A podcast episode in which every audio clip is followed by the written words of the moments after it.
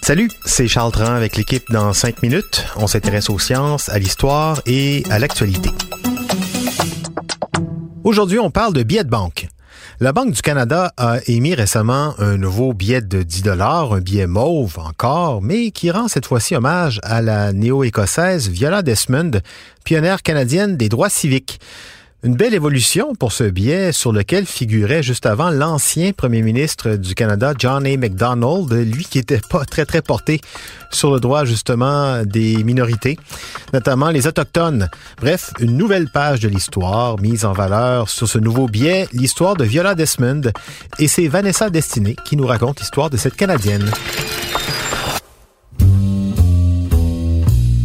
C'est une super belle reconnaissance pour les Afro-Canadiens et les communautés noires, euh, cette initiative de la Banque du Canada. Je dois dire que moi-même, je connaissais pas l'affaire euh, Desmond jusqu'à tout récemment. Mon premier contact avec euh, celle qu'on qualifie un peu de Rosa Parks du Canada remonte à quelques années seulement. Et là, pour la petite histoire, pour ceux qui se rappellent pas, Rosa Parks, c'était une, ben, c'est une figure emblématique du mouvement pour les droits civiques aux États-Unis. C'est une Afro-américaine qui a refusé de céder son siège à des passagers blancs dans un autobus de Montgomery en Alabama. C'était en 1955, en pleine période de ségrégation raciale, et son acte de résistance lui a valu une arrestation ainsi qu'une amende salée pour l'époque.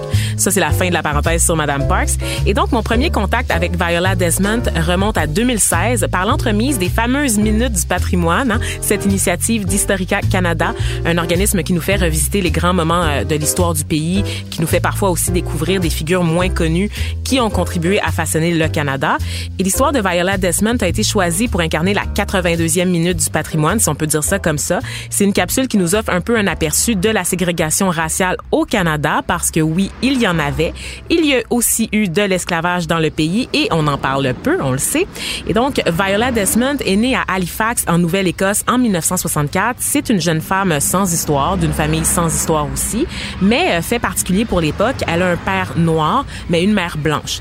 Et adolescente, elle constate le manque de produits cosmétiques et de soins corporels pour la communauté noire elle décide donc de suivre des cours pour devenir coiffeuse et esthéticienne, mais les écoles d'Halifax n'acceptent pas ni les Noirs ni les Métis.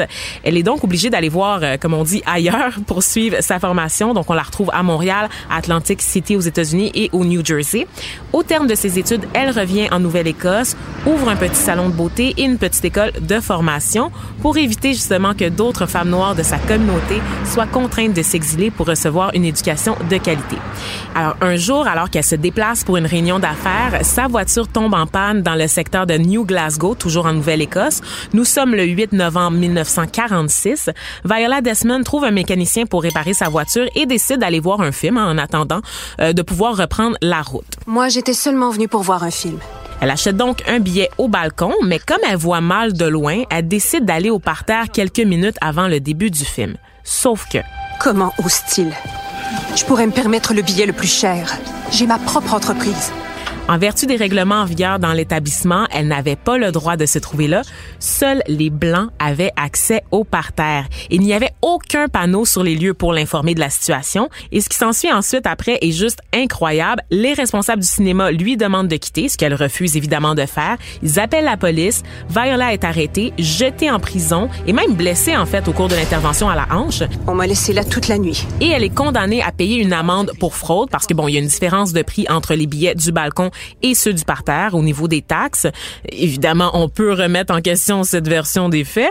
Viola Desmond, qui a passé justement toute une nuit derrière les barreaux, décide de contester l'accusation de fraude et met ainsi en lumière les luttes de sa communauté en Nouvelle-Écosse, mais aussi ailleurs au pays. L'exemple de Viola Desmond a inspiré le mouvement des droits civils en Nouvelle-Écosse. Hein, donc la bataille judiciaire qu'elle a menée a été vraiment le levier qui a permis de mettre fin aux lois discriminatoires dans sa province. Et la Nouvelle-Écosse a finalement offert des excuses posthumes à Viola Desmond en 2010, soit 45 ans après sa mort, parce qu'elle est morte le 7 février 1965 à New York. C'est aussi plus de 60 ans après les faits dans ce cinéma de New Glasgow. Et aujourd'hui, la mémoire de Madame Desmond vit notamment à travers celle de sa sœur, Wanda Robson, qui vit à Montréal et qui se dit aujourd'hui évidemment très fière de sa frangine. Madame Robson, qui a assisté au dévoilement du nouveau billet de 10 dollars, croit que l'histoire de Viola est une leçon de courage pour tous les Canadiens et elle espère que l'apparition du billet permettra d'éduquer la population et aussi, évidemment, d'honorer les luttes des communautés noires d'ici et d'ailleurs. Oui, et pour ceux qui ne l'ont pas encore eu entre les mains, le billet, vous verrez, est orienté à la verticale. On dit à la Banque du Canada que ça permet de mieux mettre en valeur Viola Desmond, sa gravure est plus grande.